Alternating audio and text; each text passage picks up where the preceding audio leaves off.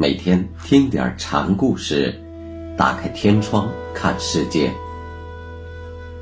禅宗登陆一节，今天我们来学习兴化存讲禅师的第四个小故事，题目是“草贼大败”。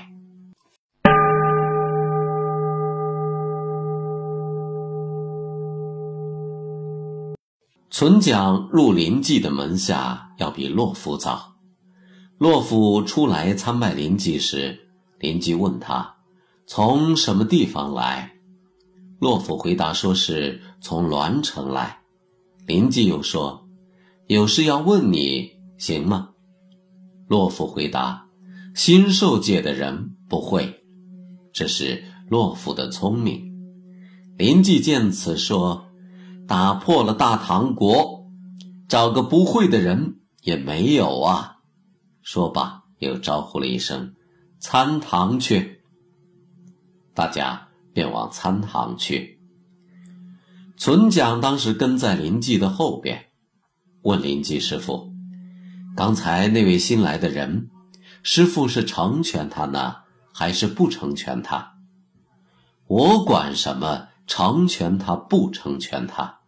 林记回答：“村讲说，和尚只知道就地弹死麻雀，却不知道用个别的话头把主宾盖住。”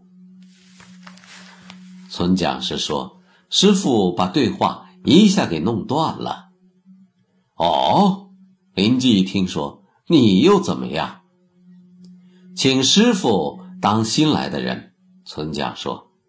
林记呢，就装作洛夫说：“新受戒的人不会。”存讲就说：“是老僧的罪过。”这样说的确还应有下文。林记的话却并没有顺着说下去。他说：“你的话里藏着讥讽，这是跳开一步说。”存讲这一下子倒没了主意。正思磨着说什么，林记抬手就给了存讲一下子。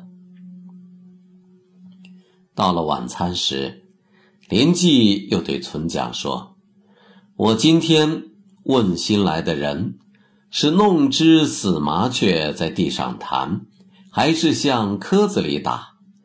等你出来说话时，我那时又在向青云里打。”